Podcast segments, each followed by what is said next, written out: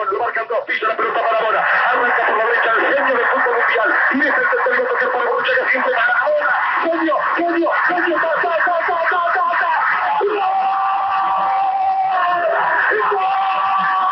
Em 5 segundos, Bravata Connection.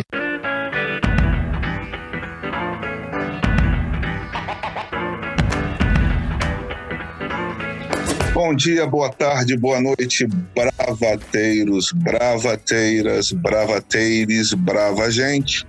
Este é o nosso Bravata Connection, o seu podcast quinzenal de entretenimento. Também no Twitter e no Facebook com Bravata Connect 1 e no Instagram com Bravata Connection. Eu sou Arthur Crispim, direto de Londres, para vos dizer que sim, ele, o frio, chegou. A temporada do aquecedor começa, estamos hoje com 3 graus em Londres. Trago-vos também os meus companheiros, diretamente de São Paulo, Fernando Juca. Boa noite, bom dia, boa tarde. Tudo bem, Arthur? Tudo bem, Lau, Bia? Uma semana de bastante calor aqui em São Paulo, na reta final do segundo turno. Domingo teremos eleições e um pouco ainda entristecidos com a partida precoce de Diego Maradona esta semana. No momento aqui em São Paulo, um pouquinho mais fresco, 23 graus. Nunca pensei que fosse dizer isso, mas invejo o calor de São Paulo. Diretamente, a, ainda no prefixo 011, mas pagando o IPTU do Alto da Lapa. Maria Laura, tudo bom, meu amor? E que IPTU, hein? Vamos combinar. Aê, Bruno Covas. O IPTU tá alto e o pernilongo tá demais aqui, ainda. Meu Deus. Meu É a segunda onda dos pernilongos, É a dizem. segunda onda dos pernilongos. Na verdade, é igual a primeira onda que nunca terminou. Assim, eu já estou em posse de três raquetes. Meus filhos parecem Jedi aqui na minha casa. Tá bonito de ver. Mas felicitações a todos. Com, também compartilho da dor do nosso colega aqui, Fernando Juca. E diretamente de Manaus, aproveitando as benesses do inverno amazônico, a rainha do Tajá, doutora Fabiola Chuê. Tudo bom, Bezuda? O inverno amazônico chegou de vez e de terça para quarta choveu o esperado para o mês inteiro de novembro. E em dois dias já, já atingimos a cota. Temperatura agradável, aí por volta dos seus 27 graus e tome chuva. Disseram uma vez que Axel Rose, andando pela floresta amazônica, ao encarar um desses temporais de inverno amazônico, escreveu November Rain. Dizem fontes não oficiais. Bem, é, como vocês viram, né, pelo que Lau e o Juca falaram, estamos um pouco tristes com a partida de Diego Armando Maradona,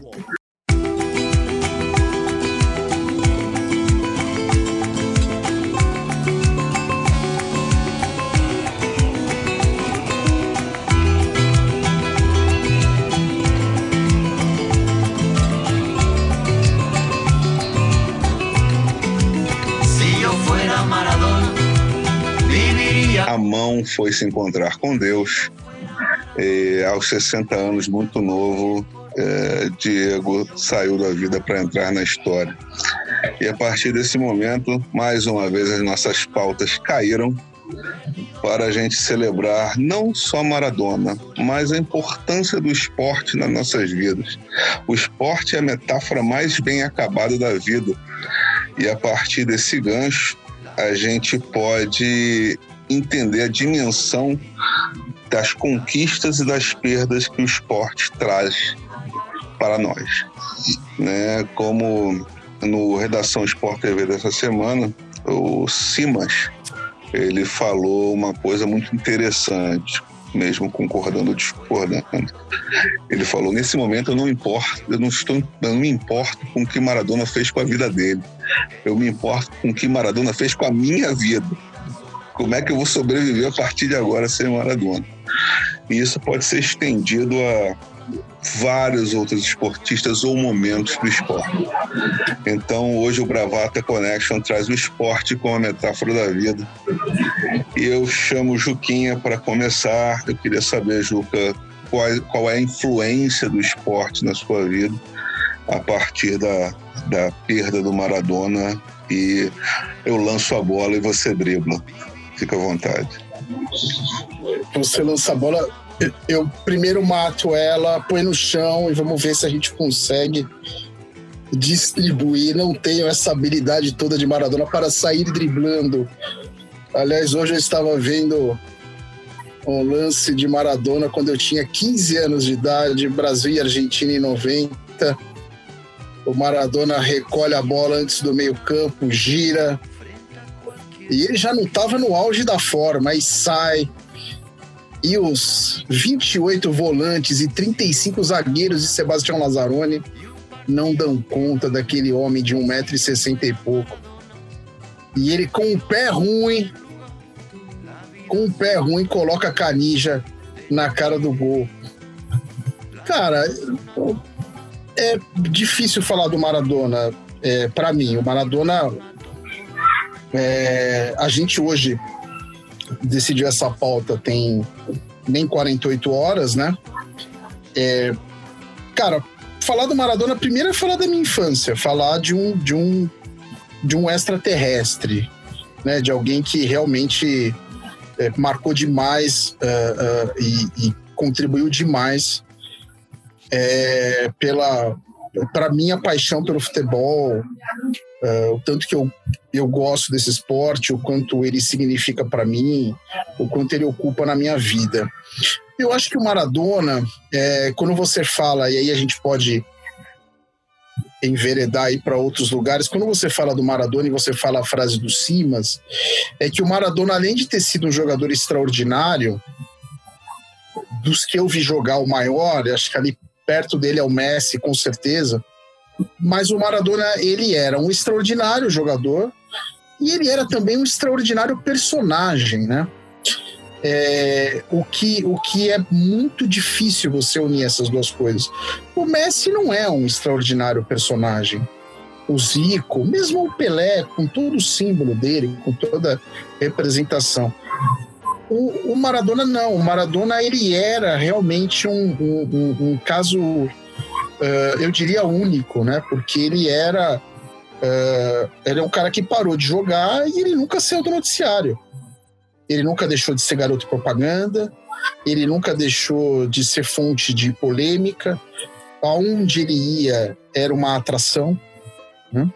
porque ele era, ele era uma figura uh, dentro de campo extraordinária e fora dele, ele nunca. Eu acho que isso que encanta muito no Maradona. Ele nunca, ele nunca quis ser outra pessoa. Né? Ele, nunca, ele nunca tentou ser outra pessoa. É, a gente já falou isso aqui no Bravato em outros episódios sobre os personagens, os personagens da rede social, né? É, o Maradona era o Maradona, ele era ele mesmo, né? eu acho que isso é realmente incrível se a gente pensar na trajetória dele. É, no documentário Diego Maradona, a irmã dele fala uma coisa que eu nunca esqueci: Maradona veio de um lugar muito pobre, de Vila Fiorito, em Buenos Aires. Pobre, não é um lugar de classe média baixa, é um lugar precário, um lugar de esgoto a céu aberto, onde não tinha asfalto, onde as pessoas caçavam rato para cozinhar. E a irmã dele fala: o meu irmão, ele era o quinto filho, quatro, quatro filhas mulheres, depois dele veio outros dois homens. Mas a irmã dele fala uma coisa: a irmã dele, a Maria, que era muito próxima a ele, ela diz: Diego carregou a família nas costas desde os 14 anos. E aí aparece uma fala do Maradona, ainda muito novo, com uns 20 anos, já famoso, já jogador de seleção. Ele fala: uh, Eu fui jogar bola para tirar os meus pais de Vila Fiorito e nunca mais voltar. E aí eu faço o gancho com isso quando o Maradona se despede na Bomboneira em 97, assumindo toda a sua humanidade. Ele diz: Eu cometi muitos erros, eu paguei por esses erros, eu pago por esses erros. E ele fala: Mas a bola, ele fala, a bola não se mancha, a bola não se suja e a bola me deu tudo. Eu acho que o encanto do futebol é isso, né? É um, é, a bola é um brinquedo, um brinquedo universal. E aí você pega um cara e fala: tudo que eu tenho na vida eu devo à bola. Mas o futebol é uma, para mim, é a maior metáfora da vida. Não é o esporte, é o futebol. Porque o futebol ele é um esporte, ao contrário de qualquer outro, que qualquer um joga. O Maradona nunca poderia ser um jogador de basquete. O Maradona era um praticante de tênis, um amante do tênis, mas jamais poderia ser um tenista profissional. O Maradona jamais poderia jogar vôlei. Né? O Maradona daquele tamanho, é, o, o Garrincha com aquela perna torta, ele não faria outro esporte. É, e eu acho que o futebol é isso. O futebol é um esporte universal. É um esporte que todo mundo joga. É, a gente tem ainda bem agora recentemente as mulheres jogando com suas ligas, seus campeonatos. E é isso, eu acho que o apelo do futebol é esse, a metáfora é essa. Qualquer um joga futebol. Inclusive os pernas de pau. Podem ter trajetórias gloriosas no futebol profissional. É, o futebol é um esporte como nenhum outro que aceita o improviso, que é permeado pela imprevisibilidade. Nelson Rodrigues tinha aquele personagem nas crônicas futebolísticas dele, o, o, o sobrenatural de Almeida, né, que fazia gol, que fazia defesa, que encostava no árbitro. Eu acho que, eu acho que o apelo do futebol é esse. O futebol é o, é o esporte do sobrenatural de Almeida. Então ele é, ele é muito humano. Eu sempre faço muito um paralelo na minha cabeça do Maradona com o Garrincha. Né, dessa genialidade é, que eles tinham, essa magia. Mais até do que o Pelé. Eu não vi o Pelé jogar, vi o Pelé eterno. Não estou fazendo comparação entre os dois. É, mas o Pelé era, era objetivo. O objetivo do futebol é o gol. Então o Pelé era, era aquela máquina. Não vi Pelé jogar, né? Eu vi só por vídeos e tal, mas o Pelé tinha sempre aquele objetivo do gol. Né? Não, por acaso ele fez mais de mil. É, e não mil gols a Latúlio, mil gols a La Pelé. É, e o Maradona tinha uma magia que lembra muito Garrincha. Ao contrário de Garrincha, o Maradona teve uma base educacional mais forte. E isso o transformou numa pessoa com um senso crítico muito aguçado. Né? E o Maradona tem umas coisas que são muito interessantes, né? Ao contrário de quaisquer outros personagens, né? O Maradona sempre gostou do papel de antagonista. Ele nunca teve medo de, por exemplo, falar eu botei a mão na bola. Ele nunca teve medo de olhar para o Brasil e falar assim: eu vou lascar vocês na Copa de 90 com o pé ruim colocar a bola lá dentro. E também nunca teve medo, e foi o único que fez isso, de olhar para o Pelé e falar assim: eu vou desafiar você né? E como se Pelé fosse uma pessoa alcançável. Né? E foi o primeiro a colocar isso em dúvida. Né? Foi o primeiro a, a discutir a divindade do rei, não só futebolisticamente, como politicamente. E que bom que eles conseguiram se acertar em vida. Lau, pegando esse gancho da, da democracia, do futebol, e da grandeza desse, dessa personagem que é o Maradona. Eu queria saber de você é, quais os pontos que, que a história da, da vida e a história do futebol se unem né, e podem transformar isso em momentos inesquecíveis para nós. O que, você pode trazer sobre isso? todos os esportes eles podem ser considerados metáforas da vida. O futebol ele tem na verdade quando o Jesse Owens por exemplo ganha, é, quando Hitler está lá, é, o que, que significa metáfora é que não há controle, né? A gente não tem controle sobre os resultados, sobre o que vai acontecer. E aí pode surgir o inesperado. E, e... Mas no futebol é ainda mais que isso, porque são 22 em campo. É um jogo que uma pessoa pode decidir tudo, ou a energia do grupo inteiro fazer com que tudo mude. Então, assim, e as pessoas que estão na arquibancada, né? Porque até ateu começa a fazer promessa para Deus que ele não acredita e promete coisas e acha que pode influir no resultado do jogo.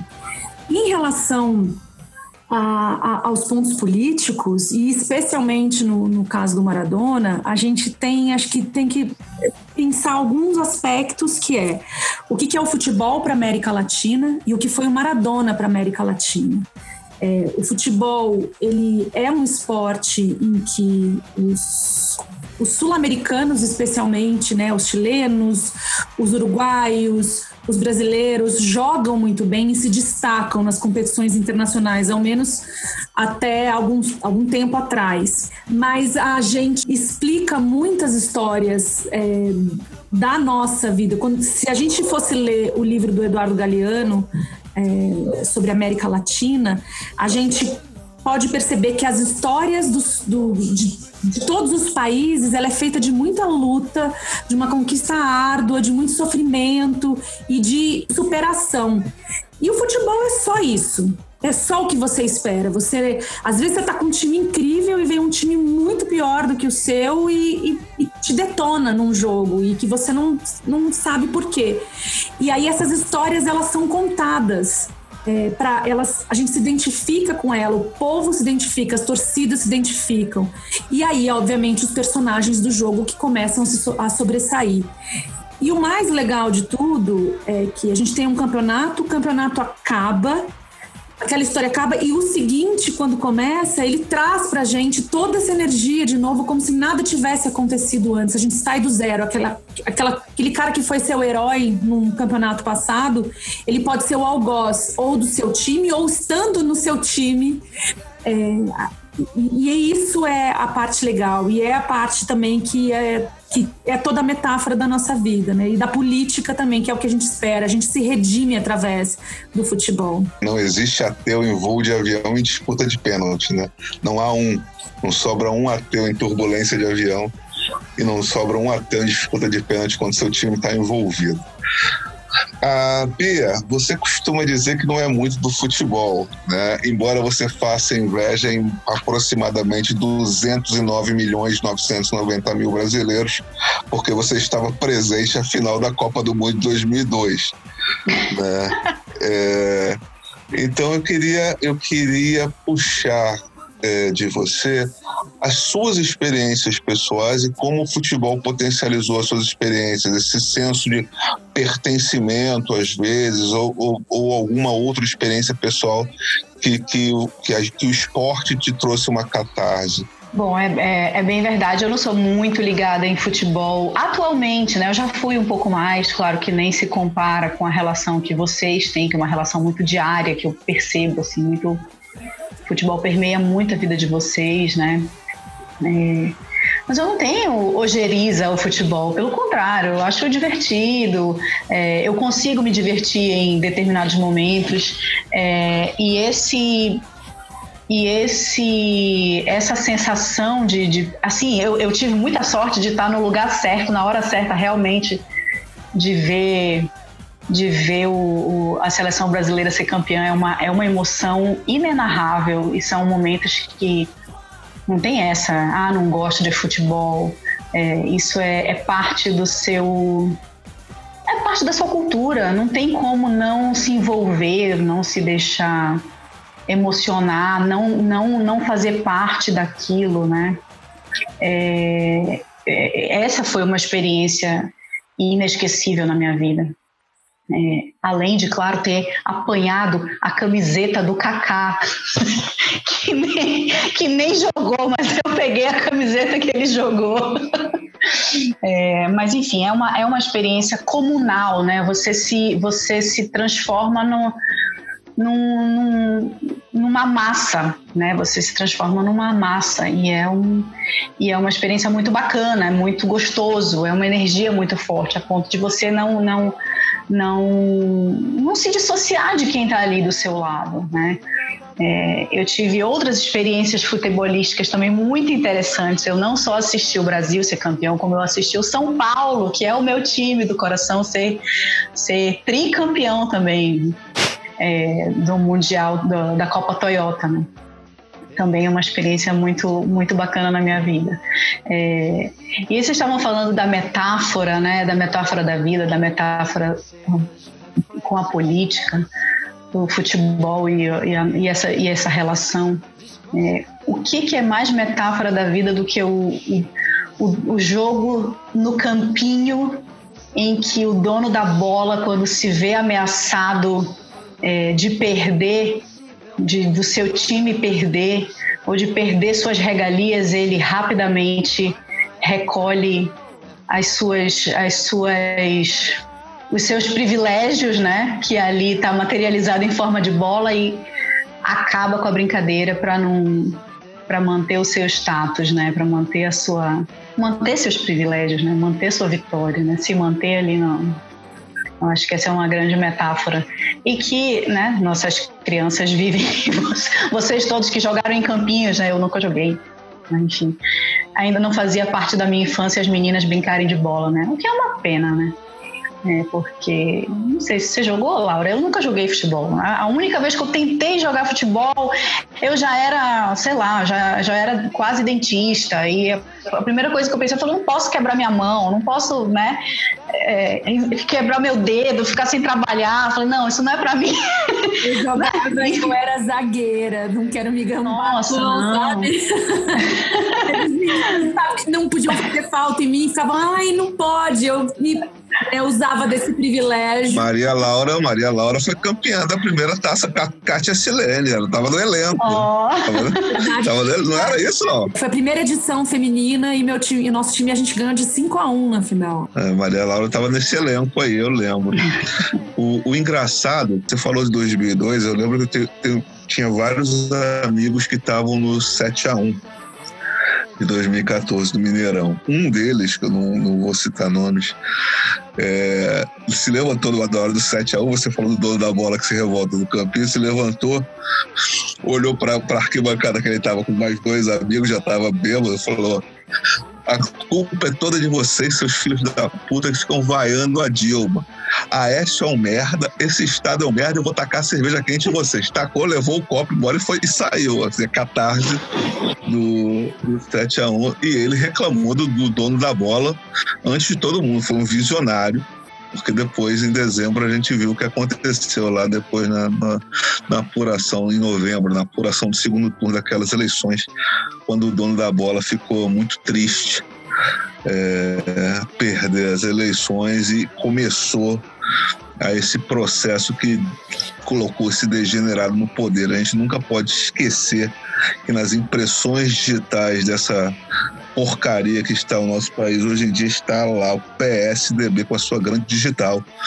Tem lá o nariz de Tucano e tem outro nariz também que é do Luciano Huck. Eu não esqueço não, viu, Luciano Huck? Pode apagar a foto lá no seu Instagram, mas você tava lá. Bom, voltando ao futebol, é, eu gosto muito dos personagens ghosts, né? Eu tenho essa predileção. Eu, eu sou flamenguista, vocês sabem que eu não sou um flamenguista fanático, eu sou um flamenguista ponderado. É, Uhum. Mas eu, e apesar, um flamenguista ponderado. E apesar do meu nome ser Arthur, em homenagem ao Zico, Zico nunca foi meu grande ídolo no Flamengo. É, meu grande ídolo no Flamengo foi o Leandro. Né? Leandro foi o jogador mais técnico que eu vi jogar com o Flamengo, não foi o, o- o maior jogador, foi o melhor jogador. Assim. É, que era o lateral direito do time de 81, e era gosto. Leandro foi o cara que encheu a cara na Copa de 86, Renato Gaúcho foi cortado, e Renato Gaúcho ficou de fora porque Leandro estava tão bêbado que não conseguiu pular o muro de volta e ele se recusou a ir para a Copa sem Renato Gaúcho, porque era brodagem. Ele falou que era injusto o cara ser cortado e ele não, porque ele que estava cheio de cano. Então eu gosto dessas personagens, eu gosto do Leandro, eu gosto do Garrincha, eu gosto do Maradona, eu adoro o Gascoigne, assim. O Gascoigne, essa semana na ITV, que é uma TV daqui, a rival da BBC, como a BBC fosse, é como se a BBC fosse a Globo, sem uh, a, a parcialidade, porque está escrito na- no- nas regras da BBC que você tem que ser imparcial, porque o povo paga. Então, na BBC, por exemplo, se os conservadores têm três minutos no noticiário, os tra- trabalhistas têm três minutos no noticiário. É regra. É, E, e aí a, a BBC fez uma cobertura super legal da morte do Maradona e na ITV chamaram o Chilton e o Gascoigne. E o Chilton é a viúva daquele gol de mão, né? Toda vez o Chilton fala do gol de mão, fala que o Maradona é, é mau caráter, o Maradona nunca pediu desculpa e tal, tal, tal. E o Gascoigne é o cachaceiro, o Gascoigne também é gosto total, assim, um craque da Inglaterra, da Inglaterra na Copa de 90. E aí o Chilton falou aquela ladainha, eu Gascoigne, mas Chilton, presta atenção. Por causa desse gol de mão, todo mundo te conhece. Se não fosse esse gol de mão, ninguém ia saber quem é você. e aí o cara ficou meio, ficou meio puto. Apaixonado que é um jogador brasileiro, um jogador fiz as pinhas com as mãos, que é Carlos Kaiser. Carlos Kaiser foi um jogador brasileiro que jogou por mais de 10 clubes. Jogou as pinhas com as mãos de novo. Ele nunca entrou em campo.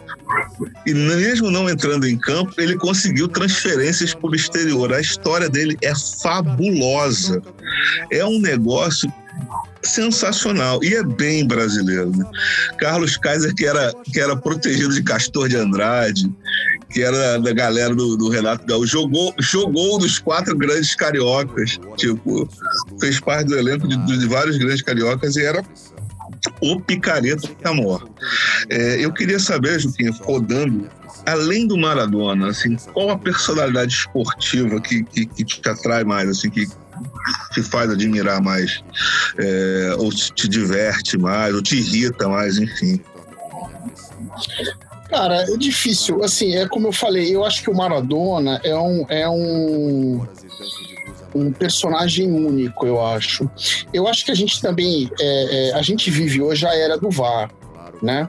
É, então, é, eu falei isso outro dia, o pessoal não gostou muito, mas eu até fiz um texto sobre isso uh, uns dois meses antes da Copa da Rússia, uh, foi onde estreou o VAR, uh, falando do gol de mão do Maradona em 86, dizendo: se o VAR existisse em 86, a gente não teria uh, La Mano de Dios. Né? e a gente tem que lembrar sempre o seguinte: o Maradona fez esse gol com a mão e quatro minutos depois fez o maior gol da história das Copas. E ele disse depois, primeiro ele saiu de campo dizendo o seguinte: não fui eu, foi La Mano de Deus. E depois ele disse: eu fiz um gol irregular, o Bandeira não viu, e aí eu pensei comigo: eu tenho que fazer um gol agora para valer dois. E ele fez um gol que, que realmente valia dois, né, que foi o segundo gol. Mas eu, a gente, eu, eu uh, sou corintiano, e quando o Corinthians finalmente conseguiu o título da Libertadores em 2012, o destaque do Corinthians, principalmente nas finais, foi o Emerson Sheik. Uh, e tem um, um, um, cara no Twitter que eu troco muita ideia com ele, que é corintiano, é o blog do Timão. Ele tinha uma definição perfeita do Emerson Sheik. Ele dizia o seguinte: Emerson Sheik é o último jogador malaco do futebol. E o Corinthians ganhou do Boca Juniors do Maradona uh, uh, com muito dessa, dessa maluqueirice de Emerson Sheik, da catimba, né, do extracampo, da provocação. É, e aí eu não consigo, eu não consigo deixar de pensar no Maradona. Aquilo que a Laura falou do, do espírito sul-americano, da superação. O Maradona ele dizia que o futebol era um esporte de trampa, né? É, é, trampa é até um pouco difícil de, de, Eu não sou fluente em espanhol, mas trampa, assim, é tipo trapacear, mas não é. é malandragem. Malandragem. É, não é então, é nem seguinte, é tipo uma, uma gambiarra. Trampa é. Uma gambiarra, um improviso. Não é. Você tá dando um jeito que não é o certo, mas também não é errado. Exato. É, é, e o Maradona. Não é um crime, não é, não é, não é que é. não é errado, não é, é crime. Condenável até. É. é o, o, Maradona dizia: o, o futebol é, é, zona trampa. E ele dizia: por quê? Porque você finge que vai para um lado e vai para o outro. Na hora de bater o pênalti, você olha para um lado para instigar o goleiro, e para que lado você bate para o outro. E assim vai. Né? Então, é, eu, eu acho que poucas coisas são mais sul-americanas do que isso. Uh, uh, tem um escritor brasileiro que eu gosto muito, que é o, o, o, o Lima Barreto. Eu, até, eu e a Laura já até fizemos um curso de literatura em que a gente estudou o Lima Barreto, e o Lima Barreto escrevia muito sobre isso lá no final do século XIX. A alma do brasileiro que é o cara que está sempre no fio da navalha. Ele não é um criminoso, mas ele precisa dar os seus corres, ele precisa, ele precisa se virar com o que tem à mão. Então isso é muito sul-americano. Se você pensar isso, o futebol é um esporte que nasceu na Inglaterra, né? E aqui uh, uh, na, na, América do Sul, ele foi, eu não diria nem readaptado, ele foi reinventado. Né? Porque E é é isso. à máxima potência, né? Porque Exato, é uma, é uma outra maneira. Quando você vê os alemães jogando, né, quando você vê os ingleses, é, é uma outra coisa. Os italianos com sua, né, sua famosa organização defensiva. E aí você vê os sul-americanos, você vê a trampa, né? Você é, é, é, é, é- tá aí outra metáfora, entendeu? É, é- é o- é o Emerson Sheik. O Corinthians foi campeão da Libertadores geralmente porque ele tinha no seu elenco o último jogador malaco da história. Sobre o Emerson Sheik, é, é interessante ressaltar que Emerson Sheik tem dois CPFs e se chama Márcio. Claro, lógico. Márcio Passos. Né? Ele virou Emerson Márcio Passos de Albuquerque. É, ele virou Emerson porque ele teve que fazer um gato para tirar a família da miséria. Ele ficou mais novo para jogar a categoria de base e o resto é história. E me lembra também, em 2018, na Copa da Rússia, eu fui à, à Rússia, mas antes de ir à Rússia, eu estava finalizando um jogo de videogame, trabalhava com uma equipe multidisciplinar e, é- e a Inglaterra estava indo muito bem. E aí começaram a acreditar, porque o inglês é um pessimista por natureza, né? O inglês é a hiena do lip hard. Você fala bom dia, o inglês faz só fina, osa, aquela coisa. E aí os caras começaram a falar, não, não sei o quê, e começaram, nós inventamos o futebol e tal, e a gente estava bebendo num pub desses aí na sexta-noite, inventamos futebol, vocês ganharam cinco títulos, inventaram futebol. Eu olhei para um desses ingleses e falei assim, pô, bicho, mas até aí a China também inventou o macarrão. Mas quem manda no macarrão é a Itália, não adianta. Né? Pô, a vida é assim, Exato. triste. Vocês inventaram o futebol, mas não- vocês inventaram a bola lá, o futebol, mas não sabem o que fazer com ela. Então, deixa que a gente resolve. Vai virar. É, eu tava rememorando aqui que, assim, eu, eu, eu, eu participei do daquele auge do São Paulo, né, quando eu era adolescente, de é, do São Paulo ganhar todas e daí veio a minha admiração, minha paixão, enfim, tinha tinha Miller, tinha, né, Miller, tinha Ah, tinha Tele Santana, enfim. Mas é, vocês estavam falando. Tinha Raí, nossa, tinha Raí, tinha Raí. É, mas vocês estavam falando aí da trampa. é, e me, me, me, me, me levou ao período que eu morei, que eu vivi no Japão, e que curiosamente eu estive muito próxima do futebol nesse período, né? É, eu lembro que o meu professor, o meu orientador lá, um, um- um senhor japonês, muito sério, mas muito, muito gentil, falando assim: você só veio pra cá pra ir pra Copa do Mundo, eu tenho certeza. Eu nunca planejei isso. E de verdade, eu nunca imaginei que eu fosse participar, que eu fosse em algum jogo.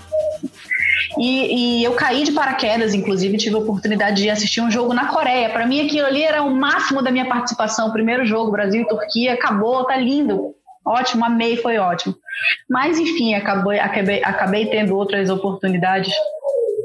E por conta de Copa do Mundo e blog, que a gente escrevia blog, o, o Zico era técnico no Japão, né?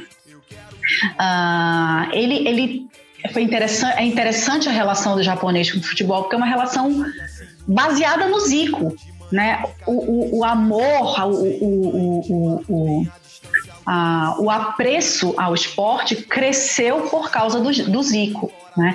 Então o Zico é reverenciado ali, né? Como, como, como um deus, né? E eu era amiga de blog do Zico dessa época. né? Ele escrevia, enfim, ou quem quer que seja. E tive a oportunidade de conhecê-lo lá. Eu falei, uma vez eu num restaurante, cheguei, ei Zico, tudo bem? Eu sou a Bia do blog, lembra? Ele, ah. Pô, virei, eu fiquei amiga do Zico. amiga virtual do Zico nessa época. E, e, é, mas é inter... e eu cheguei a assistir alguns jogos japoneses, de times japoneses, né? É uma outra relação, é muito, é muito diferente, é, é muito diferente. Eles têm, eles gostam, eles se divertem, eles, eles vestem a camisa do time, né? Aquela coisa de, de da cidade. Não importa se você gosta, né? Daquele, se aquele time é bom, mas é da sua cidade, você, você tem que vestir a camisa, como é uma empresa, como eles vestem a camisa né, da, da empresa, né? A cultura de trabalho deles, enfim. É, mas, mas, mas falta o, o falta o falta o sangue quente, né? Falta essa relação essa relação visceral que eu acho que é muito presente na gente, né? É, assim, eu sou uma pessoa né, completamente afastada de futebol, mas é, a morte do Maradona é, é, é, é, impossível não, não, não te tocar, não te comover, não, é, não te afetar de alguma forma, né? É, dá até assim uma é bizarro pensar isso, mas assim dá até uma invejinha de, da relação que a gente, que o povo argentino tem, dá, dá uma invejinha de ele não ser brasileiro né? E hoje a Lau mandou aquela propaganda do, do, do Maradona, do Guaraná Antártica, que ele acorda cantando o hino nacional brasileiro com a camisa e ele se assusta, e ufa, foi só um pesadelo. Dá uma invejinha de ele não, de ele não ser nosso, né? Poderia... Mas o Maradona só é o que é porque ele é argentino. Eu ia dizer Exato. Eu acho que eu tive um sentimento ele... que foi. Até meu filho falou, ele ficou vendo aquela catarse que é muito argentina, assim, é mais do que uma questão sul-americana a história dos argentinos, de tudo que é feito esse caldo argentino. É, o Maradona só podia ser argentino e deu uma invejinha de ser argentino. É... Não, o argentino, outro dia eu estava vendo um economista falando eu não lembro o que foi, perguntaram para ele, não sei o que da Argentina, ele falou, amigo, tem uma, uma, um ditado no meio econômico que é o seguinte: existem as escolas de economia, existem as economias ao redor do mundo e existe a Argentina. Porque nem na economia a Argentina é muito racional, os caras têm uma coisa única. Né? Aliás, ele falou a Argentina e o Japão, os dois países. Porque a Argentina, o, o, o argentino, é, ele, ele, ele tem uma outra maneira. Você vê, por exemplo, é, quantas e quantas vezes a gente viu uh, time argentino ser derrotado em final e a torcida cantando loucamente até o final, porque ali. Até o final, né? É, é, não importa, assim, não é que não importa o resultado, mas para eles importa mais você você reafirmar o seu amor pelo clube. É, é, o, o, Messi, por exemplo, ele saiu da Argentina com 14 anos. E aí você vê o Messi jogando pela seleção argentina, é, a dedicação dele, você percebe que aquilo pesa para ele. As filhas dele, que foram criadas em Barcelona, não tem nada de Argentina toda hora com a camisa da Argentina, tudo paramentada. É, é aquilo, assim, é, é, é, é para ele. É, é, quando as pessoas falam, ah, a seleção não importa para o Messi, é, justamente o contrário, né? Quer dizer, para a frustração que ele tem de não render na seleção ou dele não ter na seleção o time à altura que ele sempre teve no Barcelona, é clara isso. É, é, é como se ele se sentisse em dívida né? Então é, é, é, uma outra é uma outra relação. O povo argentino ele, é, ele tem uma uma altivez, eu acho que nós brasileiros que somos mais da galhofa, somos mais da, né? Somos mais da esculhambação, a gente às vezes confunde com uma certa prepotência, com uma certa arrogância, né? Talvez a gente também desista rápido, né? Isso que você falou de eles apoiarem, de eles estarem ali até o fim, não arredar pé. É, às vezes é o, um outro jeito, é sentido um outro jeito. O drama da derrota também, essa a questão do amor e do ódio, de você tirar a camisa, pisar em cima e dizer, eu nunca mais volto aqui, não te amo mais, e no dia seguinte você tá. É uma relação de amor e ódio, e ela é construída também né, no povo argentino. É, são coisas diferentes diferentes, a gente sente diferente. A gente é, nunca teve um Vampeta descendo, até porque a Casa Rosada não tem a rampa do Planalto, mas nunca teve um Vampeta bêbado descendo, Sim, dando cambalhota exato. depois de ter sido campeão. A gente tem coisas é, excepcionais aqui também. As histórias que fazem o futebol, que é o que a gente está falando aqui, que superam a, a, a, o futebol. O Maradona. É, eu sou fã do Maradona desde muito pequena eu vi o Maradona jogar, eu sou de 76, portanto, eu lembro muito bem da Copa de 82 E aí, Paulo Rossi, para mim, me fez chorar. E em 86, o Maradona me fez chorar. É, me fez chorar assim de medo, porque tudo bem, meu, eu, Platini me fez chorar, mas eu vi o Maradona, eu queria ele no meu time. Eu achava o Canidia lindo, eu achava tudo aquilo no futebol argentino, eu achava lindo e tive medo do Maradona. E aí o Maradona, quando ele começa a despontar como personagem, ainda sendo é, é, sendo um jogador de futebol, aquilo vai me chamando a atenção, porque minha mãe já era uma, uma, pessoa muito de esquerda e tudo mais, e falava do Sócrates, minha mãe é corintiana, e tinha aquela coisa da democracia corintiana, e, e ensinava muito isso pra gente. Então, esses jogadores que é, usavam o fato de serem atletas e serem reconhecidos, usavam a sua palavra para para fazer política eu, e que isso hoje, essa babaquice de falar que futebol e política, ou esporte e política não se misturam, não há nada mais político do que esporte, do que a crônica esportiva. Ela é totalmente política. Ela pode derrubar um Estado, ela pode unir um povo, ela pode botar fogo em um monte de coisa e ela pode apaziguar também. Então, quando Maradona começa a se despontar como alguém que é, está à frente de questões, principalmente porque ele vem, ele é alguém que é muito pobre se identifica com isso, e, e, e, quando ele esteve na Itália também tem grandes histórias dele, é, ele começa a despontar para mim como alguém incrível. E eu tenho, o Arthur fez essa pergunta para o Juca e eu vou dizer assim, eu tenho um personagem além do Maradona, que não é morto, vocês sabem que Maradona para mim, eu tenho, eu brinquei, eu morei, morei em Santos muitos anos e eu repeti um mantra dizendo, és melhor, és melhor, vivia dizendo que o Maradona era melhor que o Pelé e que era melhor que todos, numa brincadeira, obviamente, porque é, não é só o futebol, o atleta para mim, o ídolo, ele supera só as questões de futebol. Se a gente vai ali fazer o, o super trunfo, né? Quantos quantos campeonatos ele tem, quantos gols ele fez, quantos jogos ele cumpriu, você não tem como comparar com o Pelé. Mas quando você pega o Maradona, que é o que foi, eu sempre disse que é o melhor. E junto do Maradona, depois do Maradona, só Tonhão, o grande zagueiro que o Palmeiras teve. Era um cara que quando a gente tava, era um, não vou dizer que era um perna de pau, porque ele não, não, não dá para descrever. Era um cara que ele entrava, era um zagueiro grandão e ele tinha uns mullets, não por acaso, como de argentino. E ele não tinha, assim, era aquele final de jogo, a gente naquele desespero, precisando ganhar só de meio a zero, e tava meio a zero, vinha o time massacrando, Tonhão ia na bola do jeito que dava e ele chutava para fora. Ele não, ele não é que ele pegava a bola e passava, não, ele chutava para fora, não tinha, não tinha tempo ruim com ele. E o tempo era todo ruim, porque era era um futebol grosseiro, mas muito eficaz. E aí era aquela galhofa dele entrar em campo a galera festejava, porque a gente sabia, assim, podia ser uma, uma tragédia, mas ele ia ter sangue, ele ia botar fogo no jogo. E é, é sobre isso que é o futebol. São esses personagens que a gente vive desses personagens.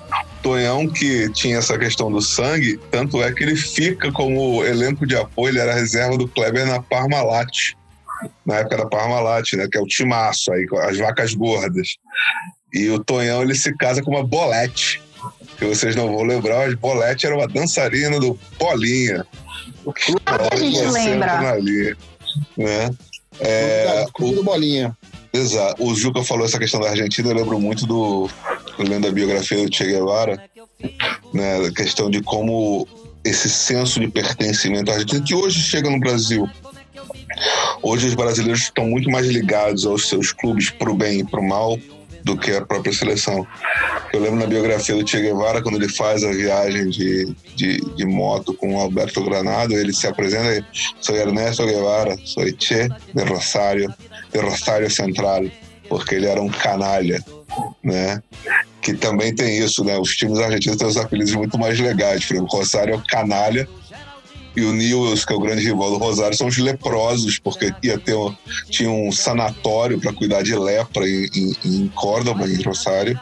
E o Newells queria fazer um amistoso e o Rosário não quis. Então o Rosário começou a chamar o Newells de leproso e o, o Newells, para se vingar, chamava os Rosários de canalhas. E o negócio do Japão que a Bia falou, eu lembrei do negócio do Zico, né? E aí, Bia, você me corrige, porque aí a cabeça vai longe. Que uh, os times de futebol do Japão, eles foram montados a partir dos Zaibatsus, que eram as famílias japonesas que formavam os conglomerados. Então, por exemplo, hoje o que é o Urawa Red Diamonds, da cidade de Urawa, era o Mitsubishi. Né? Por isso que são os Red Diamonds. Três, três Ah, diamantes. é. É, o Kashima Antlers, antigamente era o Sumitomo Metals, porque da, da região.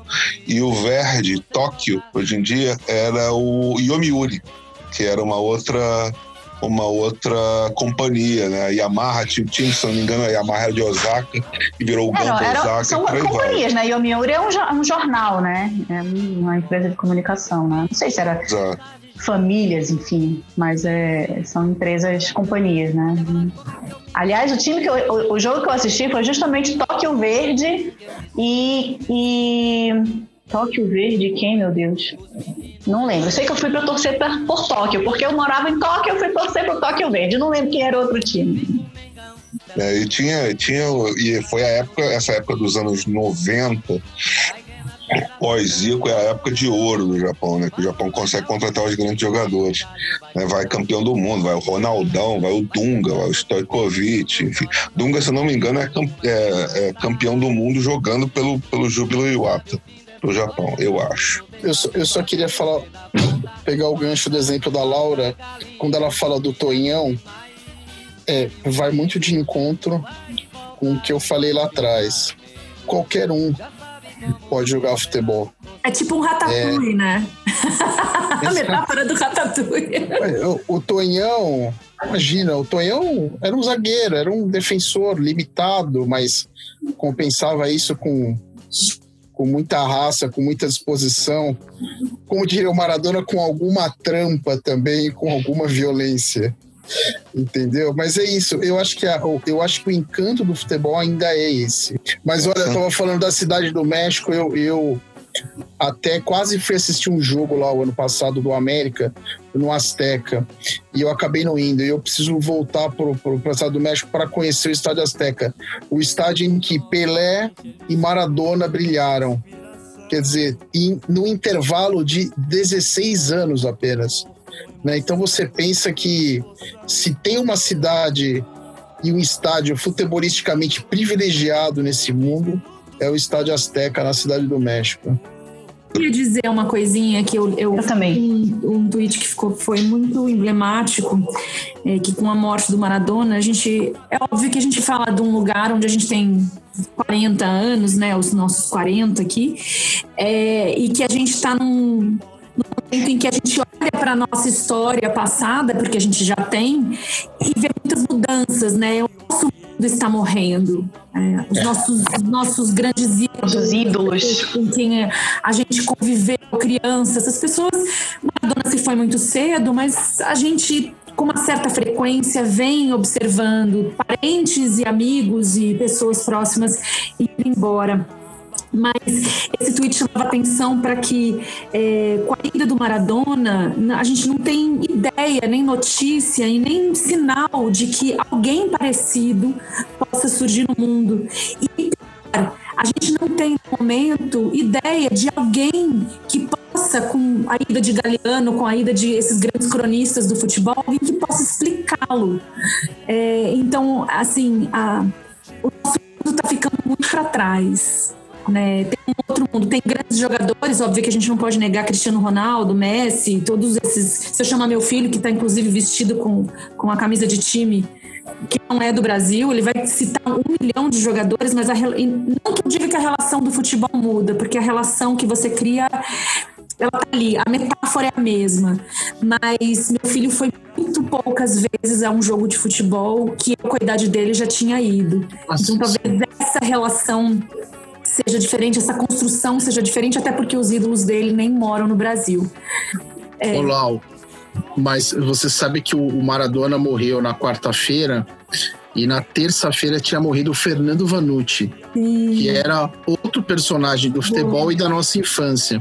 Na quarta-feira à noite, já é, é, eu, eu, depois de passar o dia revendo os lances do Maradona, é, me impus uma penitência que foi assistir Corinthians e Curitiba pelo Campeonato Brasileiro. É, realmente assim um show de horrores. E depois do Corinthians e Curitiba, a Globo fez um especial sobre o Maradona e colocou um, um, uma matéria da Copa de 86 com o Vanucci falando do Maradona. Cara, e eu, eu assim, eu, eu, na hora eu, eu me emocionei, porque é aquilo, é o nosso mundo que foi embora. Sim. Né? É o, o nosso mundo tá indo embora. É, é, é, é, e é exatamente isso que você falou. Né? É.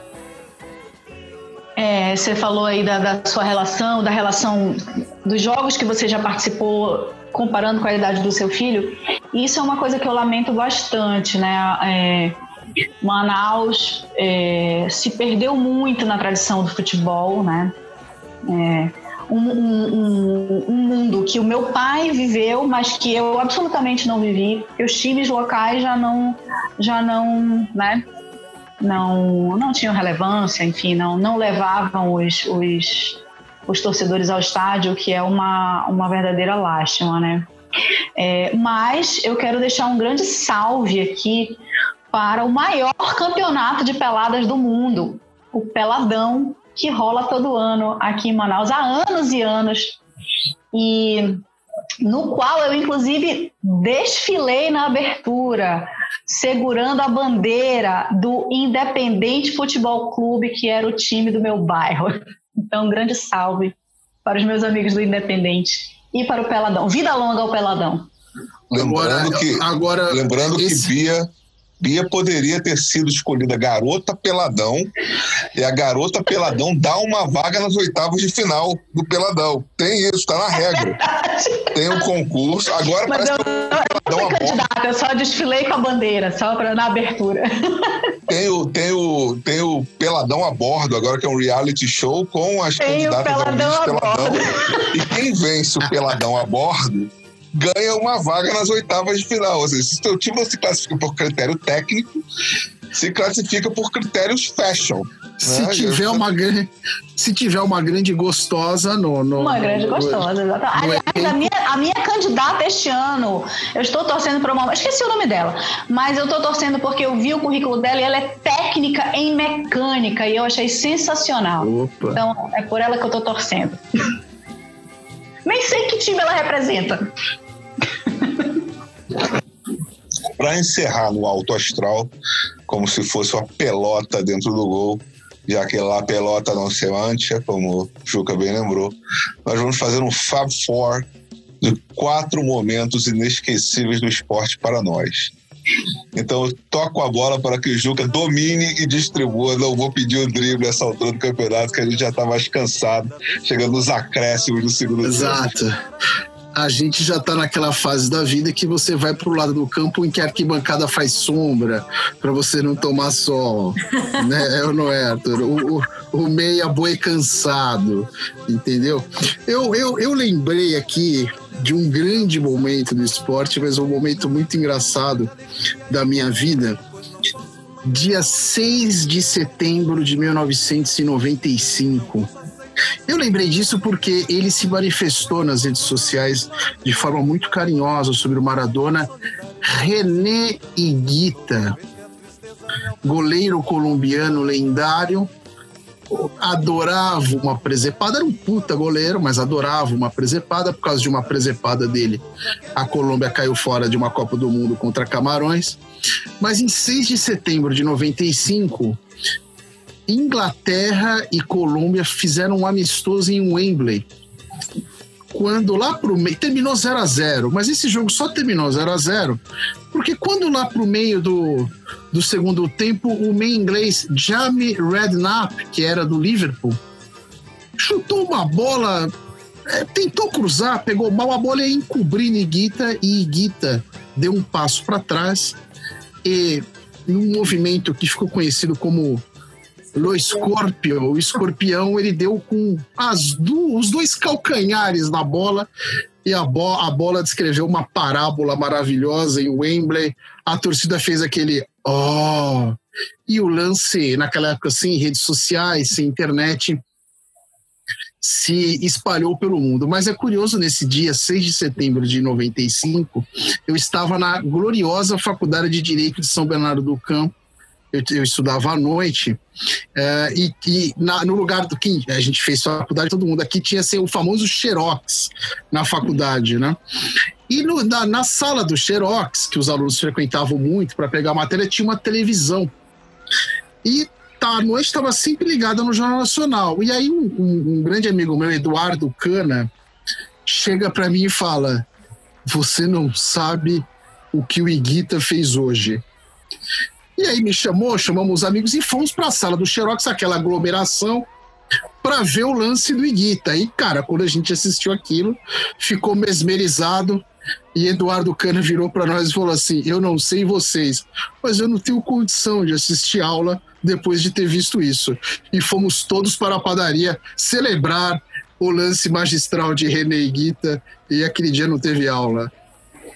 Queria dizer Ah, que nessa época dessa, dessa seleção maravilhosa, é, eu sempre colecionei figurinhas da figurinhas da Copa e toda vez que vinha Guita e Valderrama, eu não trocava.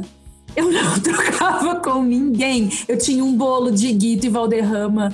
E eu sei lá porque eu até tenho, tenho até hoje, eu tenho a- o, a- o álbum de figurinha de 82 do glorioso Chiclete Ping Pong.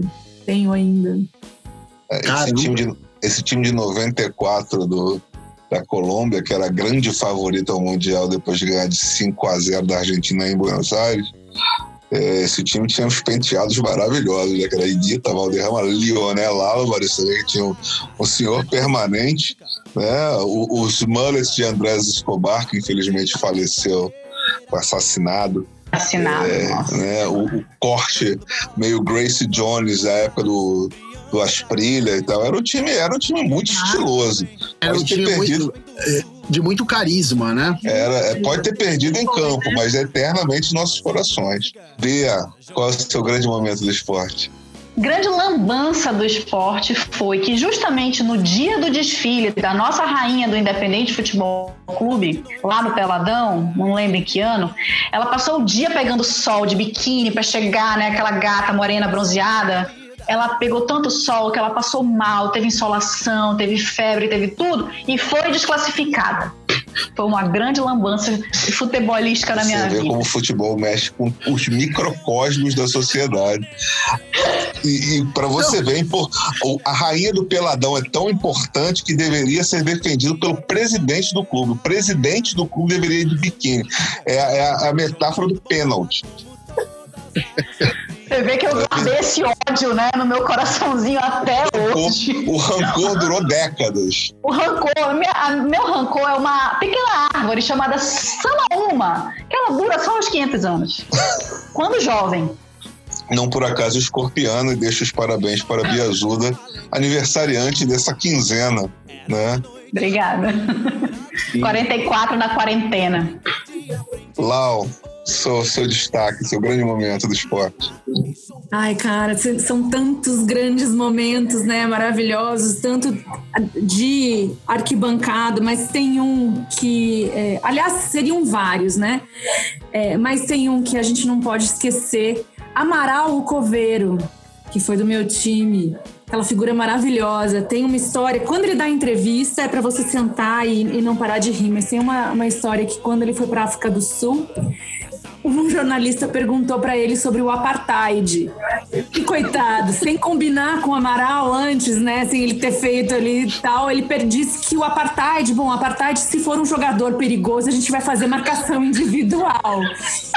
E Tem entrevista e ele percebeu que todos os repórteres ficaram se olhando, ele percebeu que alguma coisa não estava, né, indo bem. Essa história é muito maravilhosa. É o Amaral e, e em campo, dentro do campo e fora de campo, ele tinha histórias incríveis. Aliás, ele tem o olho caído também, não tem? Que ele operou o olho, o Luxemburgo era técnico e ele chegou com o olho operado, disse que durou dois dias. No dia seguinte, o olho dele caiu também e caiu muito mais. Ele não conseguia abrir para jogar e o Luxemburgo, né, os dois grandes personagens, ficava tirando muito sarro dele. Olá, É. eu vi o Amaral contar essa história do apartheid uma vez, eu chorei de rir, e aí, aí ele falou que alguém falou pra ele, pô Amaral, você é preto, cara, não sabe da, não sabe do, do- da história do, do, do, do apartheid, bicho. Aí ele falou assim, não é porque eu sou preto que eu tenho que saber de tudo também. ele emendou com essa, Sou obrigado. sou obrigado, pô. É, eu fico pensando aqui nos momentos do futebol e tal, de tantos momentos. Eu não, eu não queria colocar nenhum do meu time, não vou falar do- dos momentos mais marcantes, assim, mas tem um que é muito engraçado e não pelo, pelo time. Foi até o primeiro jogo que eu fui ao Maracanã. Foi um Flamengo 3, Santa Cruz 1 em 87. E tem um gol antológico nesse jogo, que é um gol de falta do Zico, que ele bate a bola e a bola quase entra no meio do gol. Assim, a bola faz uma curva, o Birigui, que era o goleiro, ele sai e volta e não pega a bola. E se você vira esse lance, um jogador do Santa Cruz, Zé do Carmo, tá virado pro gol. Né? E aí, um dia desse, eu morei em Pernambuco muitos anos, um dia desse, escutando Zé do Carmo, era comentarista de Pernambuco, escutando um programa desse de resenha, aí contaram essa história, né? Estavam falando, Zé do Carmo tinha várias histórias, tinha a história de um gol de letra que ele fez com Goiás, que foi o gol de letra da vida dele, contava muita história do Vasco. Aí perguntaram desse jogo. Falaram assim, Zé, a barreira tinha cinco pessoas. Por que, que você tava virado pro gol? Aí o, o zagueiro que era do time tava lá falou assim: a gente gritava com ele, o Léo, que era o, que era o apresentador Léo, a gente gritava, Zé, olha pra frente. Eu vou perder o gol do Zico nessa posição, é ruim, eu vou ficar de costas que a bola vai entrar. Aí tu deu outro, o cara bateu e tum, da gaveta. Arthur, o, o Zico fez dois gols de falta nesse jogo, não fez? Cara, não, foi um de falta, um de pênalti e um de bola rolando. Foi o jogo da estreia do Leonardo também. O Leonardo estreia com 17 anos na lateral esquerda.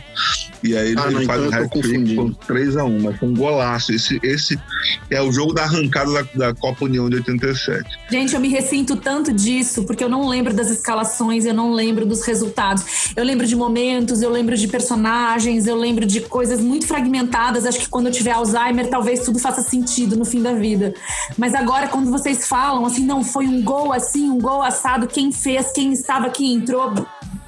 Que pena. É, eu, eu- eu- Esse eu já tem- tive uma memória mais, mais forte pra isso. Hoje E dia, tem uma, Eu acho tem uma outra. impressionante isso de saber quem fez, em, em que ano, em que Ah, lado não, mas do, isso- do- isso eu do estádio. Eu acho E tem- sensacional e essa, tem essa habilidade. Uma, uma de bônus pra gente passar a régua de hoje, é, que é o seguinte: uma vez no, eu fui ao Maracanã no sábado, é, dia 1 de abril, e o Flamengo tinha um lateral direito muito contestado chamado Maurinho, era um Flamengo Olaria. E aí, como em todo lugar, anuncia a escalação, né? Cada torcida tem a sua, a sua característica de cada jogador. O Flamengo tem sempre os cânticos para cada jogador, exceto os que eles gostam, né? Fulano, Beltrano, tal, não sei o quê, tem um grito de guerra. Quando não gosta, aquela coisa, hum, tal. Aí nesse jogo, o Maurinho não era nada querido pelo time, era um lateral esquerdo muito ruim. Aí começa, Clube de Regatas Flamengo. Era um jogo sábado contra o Olaria. Tinha pouca gente no Maracanã, devia ter umas 20 mil pessoas, pouca gente pra época de 2004, 2005. Aí, número um, Júlio César. Puta que pariu. É o melhor goleiro do Brasil. Número dois, Maurinho. Aí, ão, ão, ão. Maurinho é seleção. Ão. Aí ele ficou surpreso, ele começou a acenar, assim, ficou meio sem saber o que fazer, olhou para arquibancada e pensou em acenar. Aí daqui a pouco a galera, iu, iu, primeiro de abril, iu, iu, primeiro de abril. o torcedor. O torcedor, assim como o eleitor, é um bicho que não presta. Você não pode confiar de nunca. jeito nenhum. O, flam- o flamenguista realmente ele, ele precisa ser estudado, né? Assim, O- todo o- o- o- agora, lembrando de histórias de arquibancada, que puta, eu fui muito em jogo. Eu lembrei uma agora, eu tava num. Anos 80, Corinthians e um time do interior e um cara embaixo de mim no Pacaembu, na arquibancada, ficava assim: Ô cachorro quente! Ô cachorro quente! O cachorro quente demorando a subir. Vem, porra, eu tô com fome. No momento em que o cachorro quente chega, cara, que era aquele cachorro quente horroroso que o cara trazia no isopor, entendeu? Sem nada. O cara pega o dog na mão e o Corinthians vai chegando. Aquele jogo 0 a 0 encruado. Ele pega o dog na mão e o Corinthians faz o gol. Ele não tem dúvida. Ele joga o dog pra cima. O pão se abre, ele cabeceia a salsicha emulando o jogador do Corinthians que fez o gol de cabeça. Eu lembrei disso agora. E aí ele ficava pro cara. Eu vou pagar os dois, eu vou pagar os dois, porque gente tem que comer. Entendeu?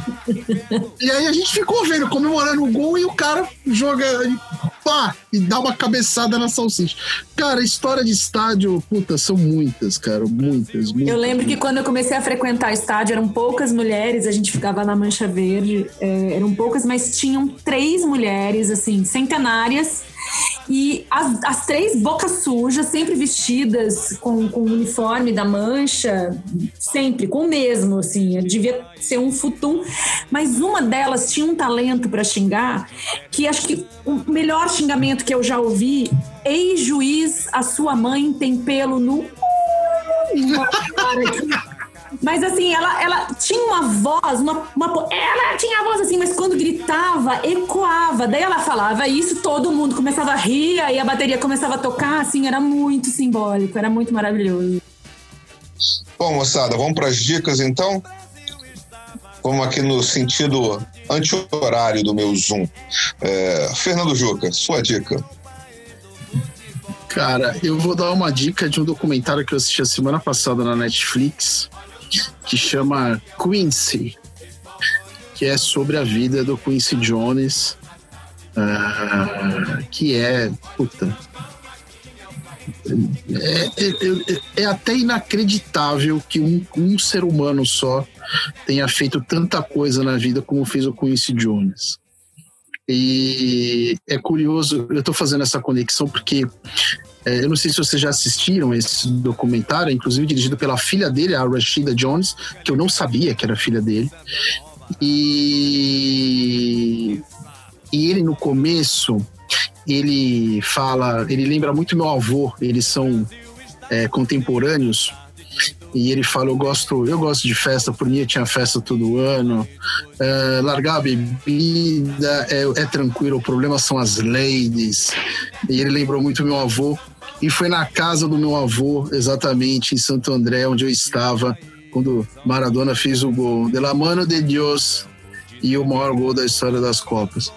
Cara, Quincy, Quincy Jones, para quem gosta de música, para quem gosta de, de, cultura, de cultura pop, de música negra, de cinema, de. Porra, é demais, cara. É sensacional assistam, que é.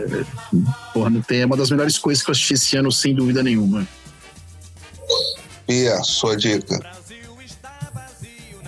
Minha dica vai para uma série também da Netflix que eu adoro e que entrou a nova temporada agora, que é The Crown. Agora, finalmente, com a presença de Diana na vida do príncipe Charles e, e da rainha. Enfim, The Crown. Estava ansiosa aguardando. E essa com é Gillian Anderson como Margaret Thatcher. Ela está fabulosa. O que é aquela mulher como Margaret Thatcher? Sensacional. Dá até vontade de dar um soco na cara. Nossa, ela é irritante. É, eu prefiro ela em Sex Education, muito mais divertida, mas concordo. Lau, sua dica. Eu vou na linha do futebol e vou indicar, na verdade, um livro e, e dois, dois links que eu vou deixar depois para vocês. O livro, o livro, obviamente, é do Eduardo Galeano, Fechado por Motivo de Futebol nada no mundo é melhor, é, além do futebol, além de uma boa partida de futebol, é tudo que brota dele, especialmente com palavras. Até o Arthur Crispim aqui, acho que as melhores crônicas que ele já escreveu, as de futebol são incomparáveis. É, todas, quem, quem, vai escrever sobre futebol, assim, acho que a pena risca o papel de uma maneira muito mais fluida. Os discursos do Lula, que tinham as metáforas de futebol, são sempre os mais palatáveis. Então, esse livro do Eduardo Galeano, que por ser Eduardo Galeano, que vale a pena ser lido. É, não é o melhor livro dele, mas sem dúvida vale a pena ser lido. E os dois links que eu vou deixar aqui É, um é do Trivela, que eu fiquei pesquisando histórias do futebol, mas tem um que falam 15 histórias em que o futebol foi mais do que um jogo. E tem histórias que eu nunca tinha ouvido falar, assim, coisas que mexem, que a gente fala sobre política, sobre é, união de povos, desunião de povos, mobilização, é, são coisas é, incríveis. E por último, o texto do nosso amigo querido Leandro Yamin, que sofreu como nós, assim, a morte de Diego Maradona, escreveu um texto belíssimo, super comovente. Eu acho que a gente precisa chorar, né? Como um bom argentino, a gente precisa ficar cutucando a dor ali para a lágrima sair, a gente verter tudo que tem que verter e se livrar da inflamação logo. Bom, a minha dica vai ser um livro mais didático, porém maravilhoso. O livro do Franklin, Franklin Ford, chamado Como o Futebol Explica o Mundo. Esse livro é fabuloso porque ele traz diversas situações de futebol nas quais você pode entender as questões mundiais, como por exemplo o clássico entre Celtic Rangers na Escócia, que era metáfora entre os católicos e protestantes, a questão de como a, a guerra iugoslava começa a partir de um jogo de futebol, que o pau canta entre Estrela Vermelha e Rádio Split, que hoje em dia é da Croácia, não, não lembro se é do Rádio Split ou Dinamo Zagreb, mas um desses dois, né? Inclusive o Arkan, que era o líder de torcida do, do Estrela Vermelha, virou um grande mafioso é, e virou o rei de Belgrado até ser assassinado nos anos 2000. E entre outras histórias, é um livro maravilhoso, Como o Futebol Explica o Mundo. É, é, bom, que bom que a gente terminou né, com a alegria de, um, como se fosse um gol. Acho que Maradona ficaria feliz. Né? E não por acaso, são 10 e 20 da noite. Nada melhor do que encerrar La Noche del 10 a las 10. Né? Sim. Nos, nos vemos em breve, senhores. É, algo me diz que no mesmo fuso horário. Né? Então. Esperamos que É. sim. Vamos nessa e estamos juntos. Um beijo e até a próxima. Uma ótima noite, um ótimo dia, uma ótima tarde a todos. Juízo. E Maradona, Beijos. Prazer, como sempre. mil beijos. Beijos, Dieguito. su vida y es